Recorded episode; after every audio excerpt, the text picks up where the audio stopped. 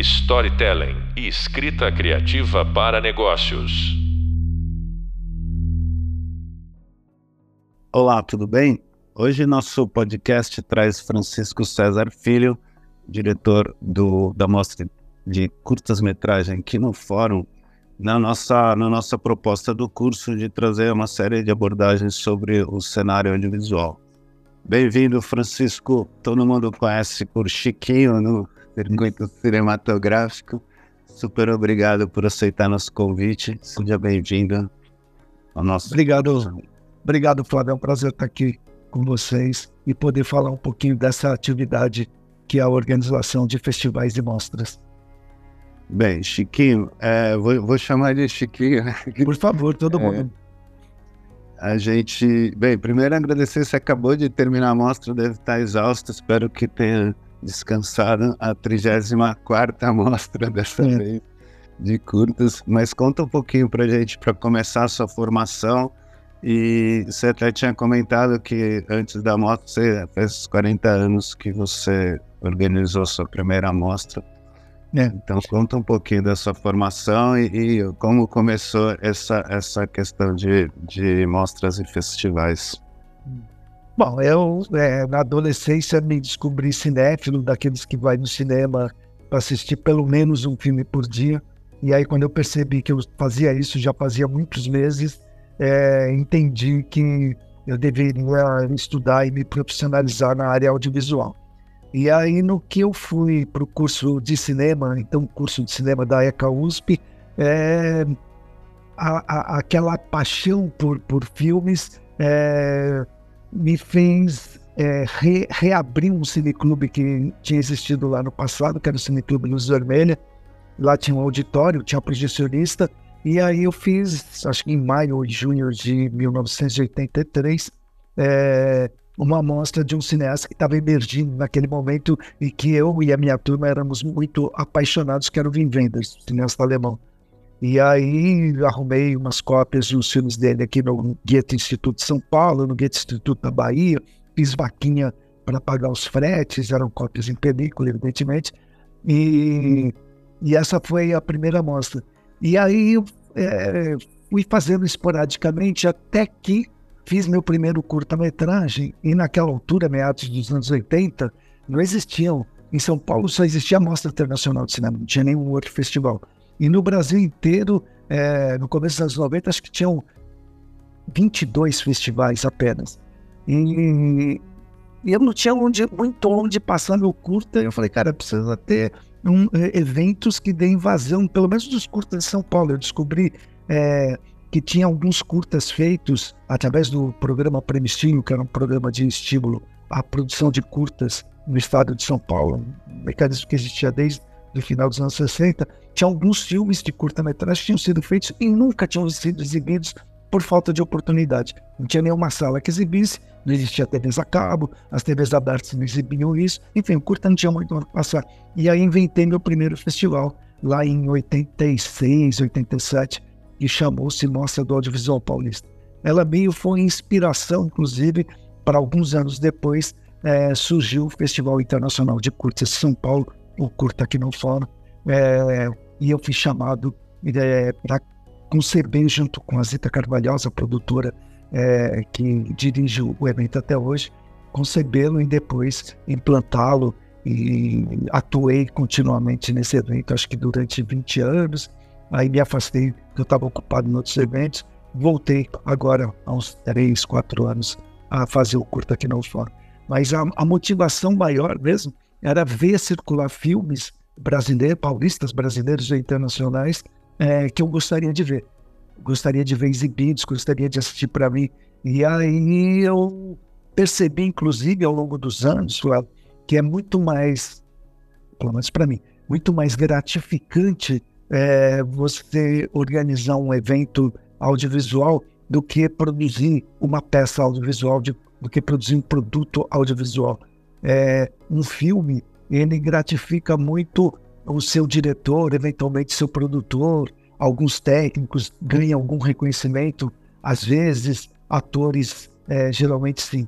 Agora, um festival de cinema, se você está atuando num nicho que tem uma demanda e essa demanda não é atendida, você pode mudar toda uma cena cultural. E eu é, tive a felicidade de, ao longo da minha vida, ter é, participado da organização é, de alguns festivais de cinema que realmente mudaram a, a cena no qual elas estavam inseridos. Então, o Festival de Curtas é um belo exemplo. Né? Mal, mal circulavam curtas-metragens, curtas-metragens brasileiros não saíam do Brasil.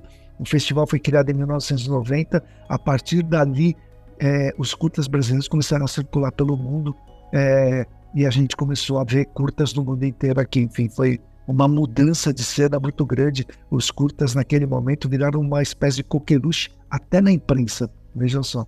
É, depois participei é, das prime 13 primeiras edições do É Tudo Verdade, que também mudou a cena do documentário no Brasil.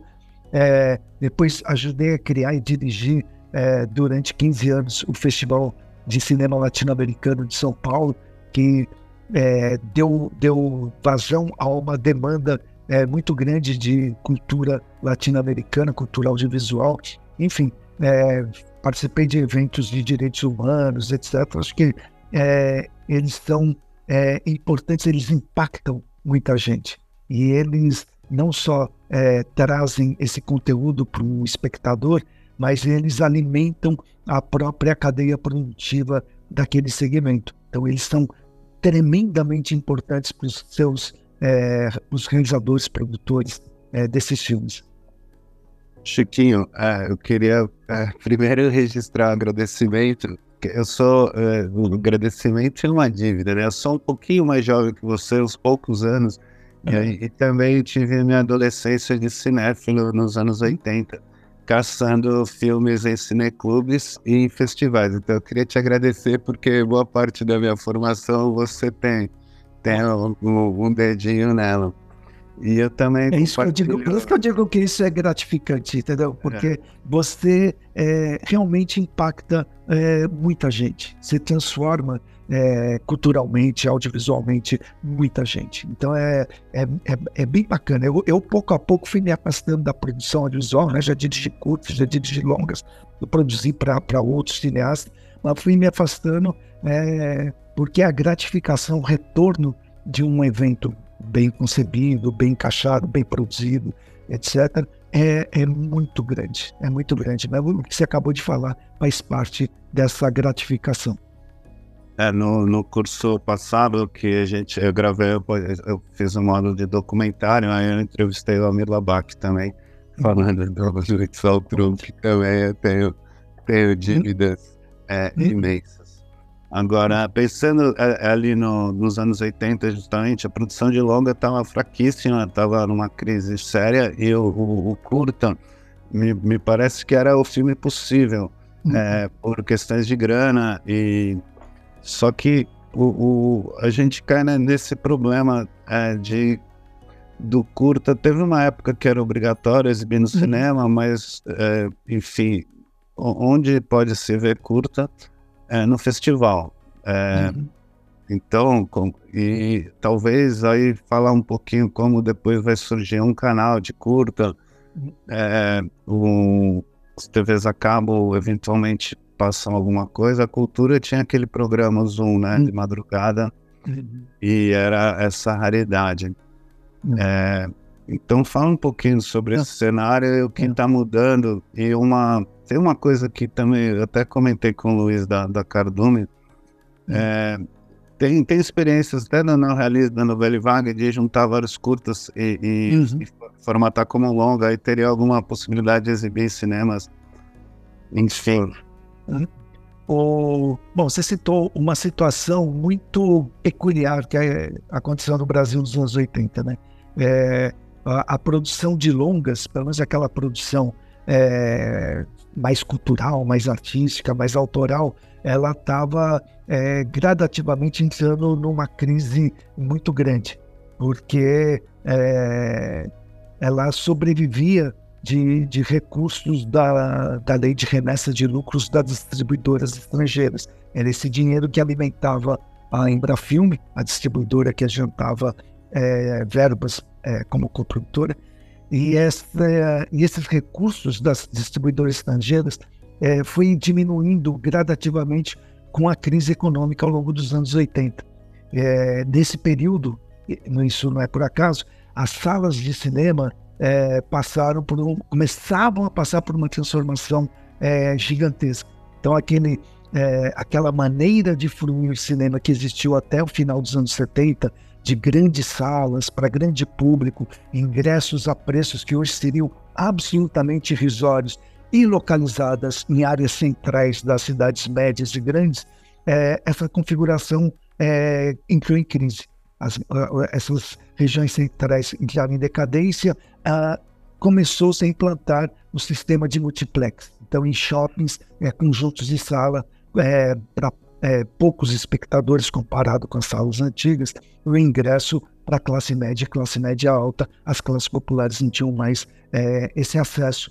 Então, mudou é, tremendamente a fruição cinematográfica. E o público de shopping não era o público é, de centro de cidade. Né? Então, é, esse público de jovem era majoritariamente adolescente jovem, é, preocupado em entretenimento e consumo. É uma outra pegada. É, com isso, nesse momento, ao longo dos anos 80, a, o público e o número de salas no Brasil foi diminuindo, diminuindo, diminuindo, consequentemente a arrecadação também. Aí, aquela, aquele sistema que existia, ele começou a ter uma crise no sentido de poder contemplar cada vez mais menos filmes. E aí é, grita para lá, grita para cá, é, cineastas preteridos indo para os jornais reclamar. Chegou uma situação que realmente tinha funilado tanto a produção de curtos no Brasil que a Padical veio em 1990, nos primeiros dias do governo é, do, do Collor de Mello, que ele extinguiu todos os mecanismos que existiam ligados ao audiovisual não só a Embrafilme que produzia longas, mas também extinguiu a Fundação de Cinema Brasileiro, que cuidava de curtas, de livros, é, de restauração, etc. E extinguiu também o Conselho Nacional de Cinema, que legislava e, e, e, e auferia os números oficiais do cinema brasileiro. Em contrapartida, o curta-metragem estava vivendo um momento extraordinário, que começa lá em meados dos anos 70 quando uma legislação tinha lá um artigo que dizia que o curta-metragem deveria ser exibido em salas de cinema. E aí teve idas Antes do longa, né? É, antes do longa. do longa estrangeiro. E essa legislação foi sendo aprimorada, foi sendo boicotada, aprimorada, boicotada, até que é, nos anos 80 ela realmente chegou a entrar em vigor efetivamente, lá em 86, 1986. E as salas de cinema, não todas, aqui em São Paulo, metade delas cumpriu essa lei. É, e os, os, curtas brasileiros passavam antes de longas estrangeiros, longas com menos de duas horas de duração. Essa era a regrinha. E o, com isso, a possibilidade dessa lei, a própria produção de curtas brasileiros se transformou é, que até o final dos anos 70, curta-metragem era sinônimo de documentário, registro, é, coisas que tais. E, o, filme, é, o, o filme universitário, né? É, era... Aí, com a possibilidade de ser exibido em salas, as novas gerações de cineastas, isso a partir principalmente do começo dos anos 80 ali, é, começou a pensar no público de sala. É um outro público que não existia até então. E aí começou-se a pensar projetos é, de ficção, é, comédias, dramas, é, filmes de suspense, uma, uma, uma, um tipo de cinema que não se praticava em curta-metragem. E o, o marco dessa mudança foi o Festival de Gramado de 1986. Festival de Gramado, naquele momento, era o grande festival brasileiro. A gente tinha muito poucos festivais comparado com a atualidade, mas Gramado era o grande momento. E ali é uma, uma safra inédita de filmes de ficção com atores famosos, é, com qualidade técnica bem forte de direção, direção de arte, fotografia, etc., impactou assim fortemente. As pessoas ficaram muito impressionadas. O júri é, decidiu, em uma decisão que foi comemorada, é, ofertar o, o prêmio de melhor curta-metragem para três curtas, porque não era um curta apenas, era uma safra mesmo. E essa, é o papel da, papel da Casa de Cinema de Porto Alegre. É, é eles estavam no meio desses três aí. É, e aí essa é considerado um marco essa essa premiação é o reconhecimento de uma nova é, uma nova postura do curta-metragem brasileiro. Isso em 86 e em 86 também começa a vigorar uma legislação que é, efetivamente obrigava as salas a exibir os curtas-metragens. Aqui em São Paulo a gente teve casos é, de público, aqui em São Paulo e no Rio de Janeiro, de público permanecer na sessão para ver o curta de novo. Naquele tempo você comprava o ingresso e podia ficar o dia inteiro no cinema. Né? Eu, nesse período eu cheguei a ver cinco vezes o mesmo filme durante o dia porque era permitido. Então era um outro. Eu também, eu também aproveitei essas benesses. É, era, era assim que funcionava. E aí, é, nesse momento, quando os curtas vão para as telas de verdade, em 86, ah, chega até nos jornais, principalmente na Folha de São Paulo, aqui na, na nossa cidade, é, a, a, no roteiro de cinema indicar onde os que curtas e onde eles estavam passando. Mais que isso, chegou até um momento ali que na sexta-feira, enfim, um dia da semana, é, tinha uma resenha de um curta-metragem que estava em cartaz. Então, assim, tudo isso acontecendo ali no final dos anos 80, crescendo essa ebulição, e o Festival de Curtas nasceu em 1990, é um resultado, é um reflexo dessa ebulição, ao mesmo tempo que o longa-metragem estava sumindo. Em 1991, a gente teve quatro longas produzidas no Brasil. Então, esse paradoxo, esse momento em que o curta-metragem representou a produção cinematográfica brasileira, é, é uma situação é, muito peculiar e, na verdade, ela é, é, é, estranha, ela não deveria acontecer. Ela aconteceu porque, de repente, não tinha mais longas sendo produzidas. Mas, a partir daí, o curta se é, manteve com vários mecanismos de apoio, estaduais, municipais, federais, e hoje a gente vê produção de curtas brasileiros em todos os estados, no Distrito Federal, em cidades grandes, médias e eventualmente até em cidades pequenas, o que é muito é, desejável e muito salutar. Aproveita e me fala um pouco como é, você começou a citar os mecanismos, mas como um curta é, se financia e se ele tem alguma possibilidade de retorno econômico? É, retorno econômico. A gente tem, tinha o prêmio estímulo, né? O prêmio estímulo, é, eu fui, eu fui júri do prêmio estímulo em 2005, era, era uns 100, 100 mil reais por uhum. para 10 curtas, né? É, não cresceu muito, não. É, em valor. Mas hoje em dia não se chama mais prêmio estímulo aqui em São Paulo, ele é uma das 40 linhas do PROAC edital, editais, uhum. que é da, da, da parte da Secretaria de Cultura Estadual, né? Mas é, se a gente for pensar, Flávio, que hoje no Brasil estima-se, porque não existe registro oficial, mas estima-se que a produção de curtas está alcançando entre 800 e mil filmes por ano, nesse momento, depois da pandemia e depois de quatro anos de um governo federal que extinguiu todos os mecanismos de apoio que existia para arte e cultura no país, é, a gente chega à conclusão que é, fazer curta, indiferente de um longa, é possível fazer é, com muito pouco dinheiro ou muitas vezes sem dinheiro nenhum. Então, no Festival Internacional de Curtas de São Paulo, a gente viu depoimentos de alguns realizadores que foram conversar com o público, né, pós-projeção, essas coisas, e eles falavam: esse filme custou é, X reais de lanche para a equipe. Mais nada, o equipamento foi emprestado, a equipe trabalhou de graça, o elenco é, topou colaborar. Isso tudo é possível porque o período de produção de um curto é muito pequeno comparado com longa.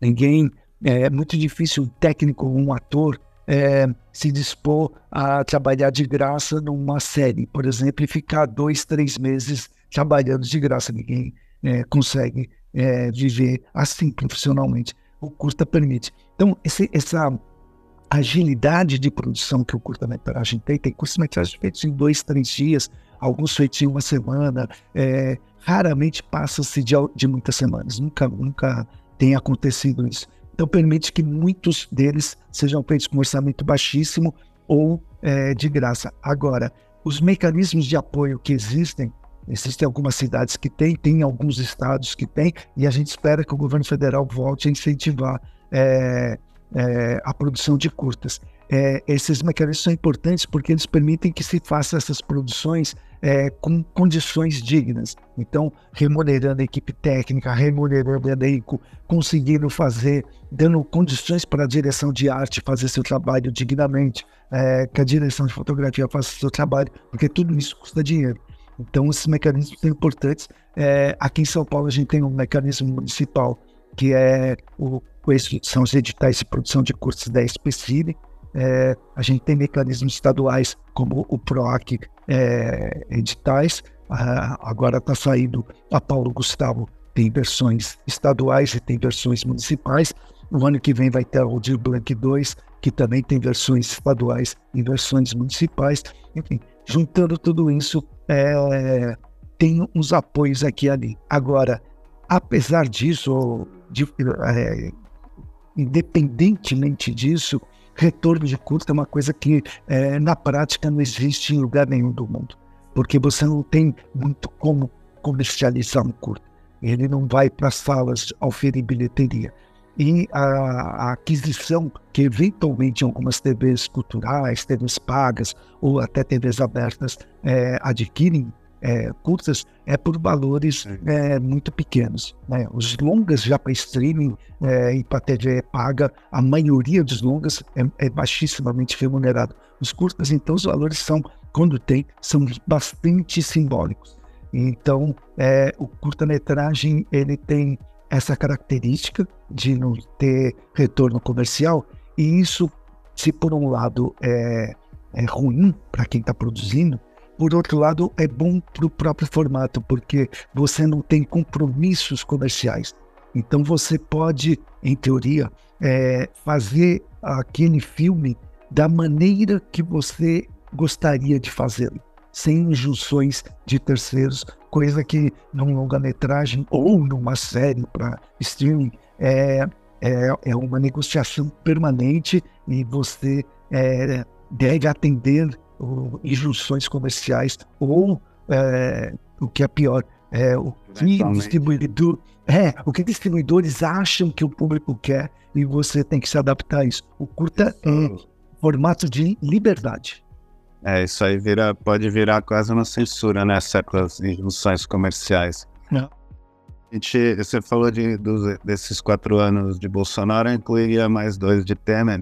São Sim. seis anos de, de tragédia na área cultural e em todas as partes da área cultural, o que também é, absolutamente estúpido, porque não tem nada a ver com, com esquerda ou direita. o mercado é. audiovisual gira uma grana absurda e, é. e foram 700 mil empregos perdidos é.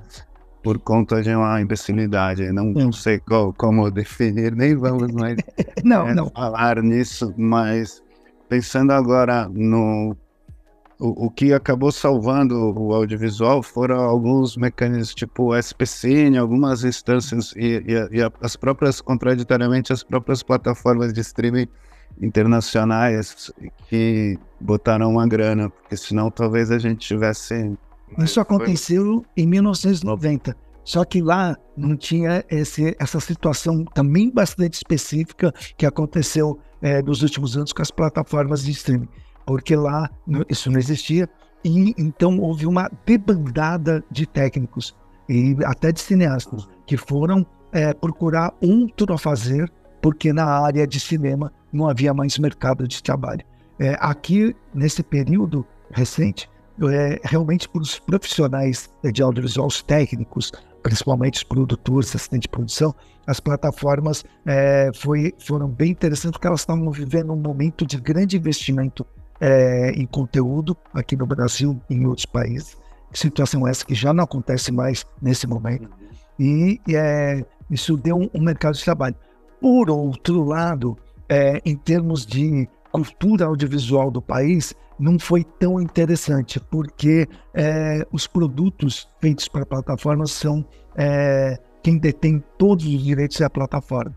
Então, na verdade, é, a gente não está fazendo os nossos filmes, a gente está fazendo os filmes que a plataforma quer e esses filmes a gente não vai ter direito nenhum. Esses filmes, essas séries, essas produções audiovisuais, é, tudo é, é, é de domínio da plataforma. Agora, essa situação de muito investimento é, já não acontece mais. É, é um outro momento das plataformas de streaming no mundo e que bom que estamos prestes a voltar a fazer muitos filmes aqui no Brasil.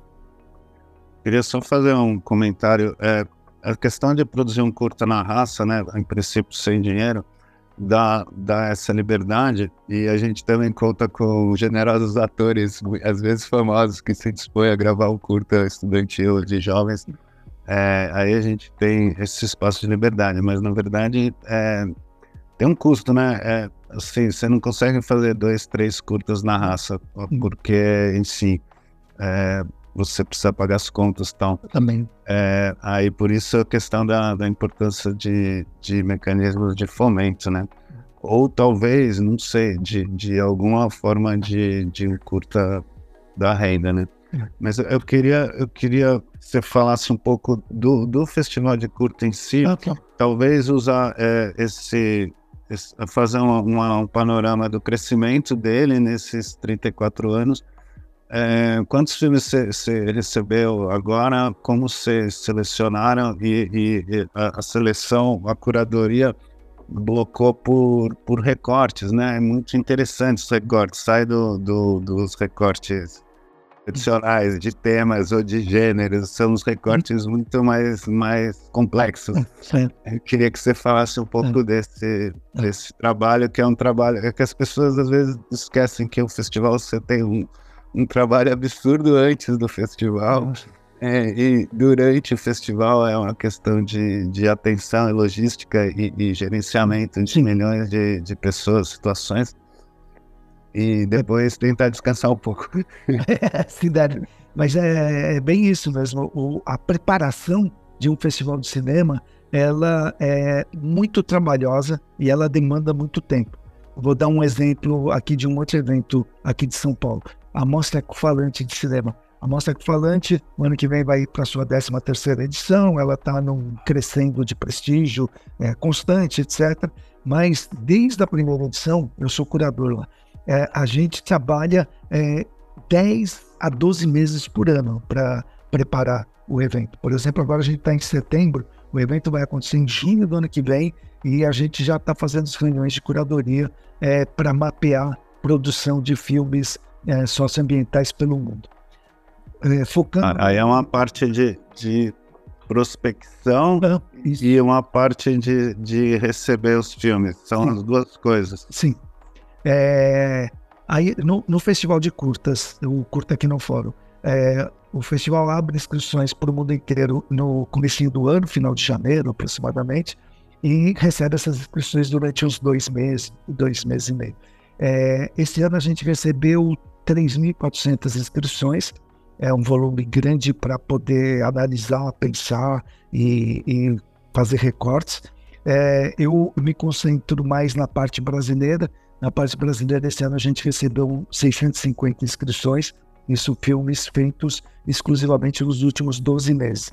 É um número é, bastante grande e por isso que eu digo, tem aí, comparando os filmes inscritos no Curta Aqui no Fórum e em outros festivais de curtas que exibem curtas brasileiros aqui no, no país, a gente chega à conclusão que, por baixo, por baixo, a produção está beirando 800 mil é, títulos por ano nesse momento. Como é que a gente faz no Curta Aqui no Fórum a seleção? É, Monta-se é, comitês de visionamento, então tem um comitê é, brasileiro, que esse é o Cordeiro, tem um comitê latino-americano e tem um comitê que a gente chama de internacional, que é para países fora da América Latina. Quantas pessoas por. Então, aí varia pelo volume. O comitê latino-americano ele é menor, porque o volume de inscrição é pequeno, é menor que os outros, tem de três, cinco ou seis pessoas, dependendo do ano. O brasileiro esse ano estava com umas seis, sete pessoas, o internacional mais ou menos por aí também. É um, assim, para qualquer festival de cinema que abre inscrição, é um trabalho pesado, porque você tem que assistir esses filmes e não é assistir simplesmente de fruir uma projeção. A gente, inclusive, nem usa muito o termo assistir, a gente usa o termo visionar, porque você tem que assistir analisando e comparando, porque você tem que pegar um universo, por exemplo, um festival de curtas. A gente pegou um universo de 650 filmes e selecionamos 50. Então, assim, como é que você seleciona esses 50 e poucos?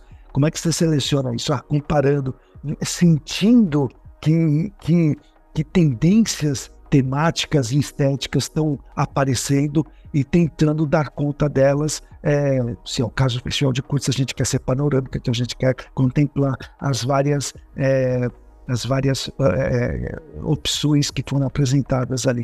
O Festival de Cursos com essa é, preocupação panorâmica também, a gente tem uma preocupação de ter filmes das diversas regiões do Brasil.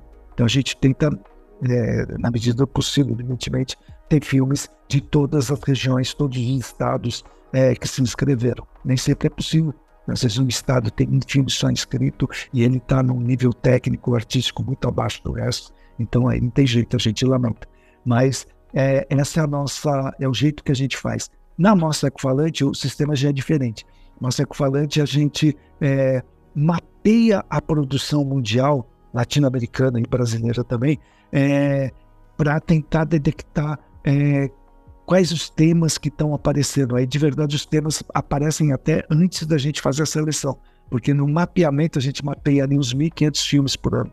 É, já aparecem essas tendências temáticas. E a, a questão socioambiental ela é uma questão que tem se é, transformado muito rapidamente ao longo dos anos. O que era a questão socioambiental há 13 anos, hoje em dia é uma parcela das preocupações socioambientais. Hoje em dia tem muitas outras, saúde, por exemplo, há 13 anos a gente considerava um tema socioambiental no festival para a Mostra Falante. Hoje em dia é um dos, dos eixos curatoriais da saúde.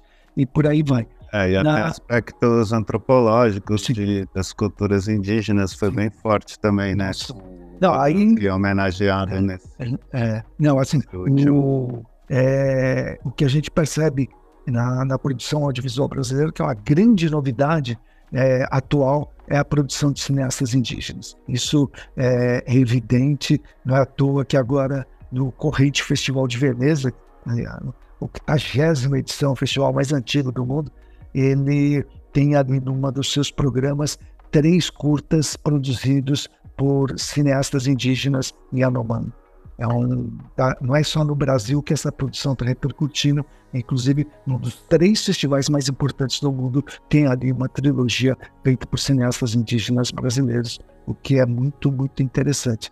É, Mas é, é isso. Acompanho, acompanho bastante por conta do Vídeo nas Aldeias, né, que é um projeto hum, também do final dos anos 80, mas vem desde o Jean Rush e alguns outros é, estão fazendo Chiquinho, o nosso tempo está quase acabando, mas é, eu queria alguma é, que você falasse de uma coisa que é muito, muito importante ligada ao Kinofórum, é, e é o Festival de Curtas, que ele não é só o festival.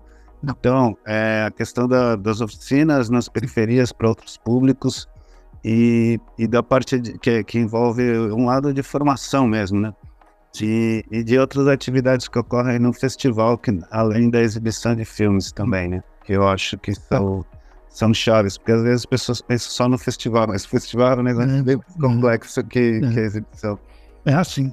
Festival, é, a característica dele não é apenas a exibição de filmes, senão ele seria uma sala exibidora ou um é. clube. Ele propicia um encontro é, de profissionais, dos cineastas com a crítica, com o público e, a ver, e, e, e promove a, é, a integração disso, o encontro realmente. E isso é, é, um dos pilares de um bom festival de cinema. Vamos falar das oficinas que elas são bem importantes mesmo. Se eu falei que é, recentemente a produção de cineasta indígena é uma grande novidade, há poucos anos, é, poucos anos mesmo atrás, é, a produção de jovens de periferia também é, é uma tornou-se uma grande novidade. Isso foi propiciado graças aos equipamentos digitais muito mais é, acessíveis do que as câmeras de película de antigamente, que ali existiam poucas câmeras no Brasil, o acesso a elas era é, bastante limitado. Hoje em dia tem gente fazendo filme de celular em qualquer lugar do país. E aqui no fórum é, se orgulha muito de ter sido pioneira na, na implantação de oficina de realização audiovisual. É, há 22 anos, é, aqui no Fórum promoveu suas primeiras oficinas em comunidades, territórios e periferias é, de São Paulo. E foi muito gratificante ver alguns desses jovens é, se profissionalizando em seguida de várias maneiras. E o, o Festival de Curto de São Paulo, inclusive, reserva desde então uma, uma, um espaço na programação só para a produção é, de oficinas desse tipo. Hoje existem oficinas é, de realização audiovisual com essas características, né, para jovens, periféricos de territórios, etc., é, em muitas cidades brasileiras. Aqui em São Paulo a gente tem várias iniciativas nesse sentido e elas são é, importantíssimas em termos de inclusão profissional, inclusão social, inclusão cultural. Permite que é, jovens de classes baixas também tenham contato com fazer audiovisual e, interessante e importante, é, entender como é que funciona isso. A gente lembra sempre que nas, logo nas primeiras oficinas daqui no fórum, alguns jovens, depois de ter algumas aulas, entender as escolhas que se faz é, na hora de gravar e as escolhas que se faz na, na hora de editar, é, como que o resultado final é fruto dessas escolhas. E aí a gente lembra dessa frase de um dos jovens lá, oriundos da oficina, aqui no fórum, falou: Eu nunca mais vi televisão do mesmo jeito. Eu entendi que aquilo ali tudo são escolhas e não é a realidade em si, são escolhas. Né? Enfim, é, esse é o, o, o, legado, a importância das oficinas de realização audiovisual, sem dúvida nenhuma. Eu também é, trabalhei em, em, consonância, em paralelo com vocês nessas oficinas em ah, periferias, que... só que eu acabava trabalhando com ONGs e às vezes com, com o governo do estado, a prefeitura. Por isso também eu, eu acompanho bastante e, e, compartilho isso também, porque independente dele se tornar um, um realizador, ele se torna um cidadão é, com um olhar muito mais atento e menos manipulável pelos recursos midiáticos. E, e, com, e, e também a possibilidade de expressão, né, que, que sempre foi de cerceada, né? de expressão audiovisual. Eu considero o audiovisual uma questão de cidadania, tal como a alfabetização, né? Sem Hoje. Não, a gente e... pode dizer o seguinte, Flávio. Se as nossas sociedades contemporâneas elas se informam e se comunicam por meios audiovisuais, é, é através da linguagem audiovisual que a gente pode refletir e expressar visões de mundo. E aí dominar a, a, linguagem audiovisual passa a ser tão importante, como você falou, a, quanto dominar a linguagem escrita. Então ela é fundamental mesmo. Olha, nosso tempo está acabando. Fala só os seus, seus planos é, e os próximos planos. Você fala da, da Ecofalante, vocês já estão preparando? É, eu, eu colaboro com outros eventos que eu considero também é, interessantes, importantes. Onde você está e, estão nascendo para gente? É, então, por exemplo, agora em novembro deve acontecer a terceira edição de um pequeno e novo festival de documentários chamado Citronella Doc, que é um festival de documentários é, de Ilha Bela, que é um festival é, que passa... esse nome, esse nome, é. Quem, quem, já foi em Ilha Bela sabe. É, a quantidade de borrachudo que tem lá. Lugar bonito para dizer, como é cheio de borrachudos. E o, é um festival pequeno, muito seletivo, mas com altíssima qualidade. É bem interessante mesmo. Está na terceira edição. Também vai para a terceira edição em dezembro o DH Fest, que é o Festival de Cultura em Direitos Humanos. Esse eu sou um dos diretores. E ali é, a ideia é ter recortes de temas importantes no momento ligados a direitos humanos. E é um evento, a gente chama de cultura, porque não é um evento só de cinema. Eu respondo pela programação de cinema, mas tem uma programação de música e tem uma programação também de debates. E a ideia é, no futuro, ir ampliando as áreas de expressão que esse evento é, contempla. Mas é isso, eu vivo entre festivais e, e me divirto muito, devo dizer. Chiquinho, super obrigado. Eu queria, eu queria deixar também registrado que o site da Kinofórum é, faz uma pesquisa e, e, disponibiliza todos os festivais, datas de inscrição, características. Então é uma ferramenta, é um serviço importantíssimo para quem finaliza um filme e quer, quer lançá-lo em, em festivais, né? E o meu site Minemocine, estamos fazendo cobertura de alguns desses festivais e nossos jovens críticos publicar, assistindo os filmes e publicando resenhas. Então, tem uma parceria muito bacana. Eu queria também registrar meu agradecimento. Super obrigado. Nos vemos nos próximos podcasts. É isso aí. Obrigado, Flávio. Foi um prazer conversar com vocês. Obrigado.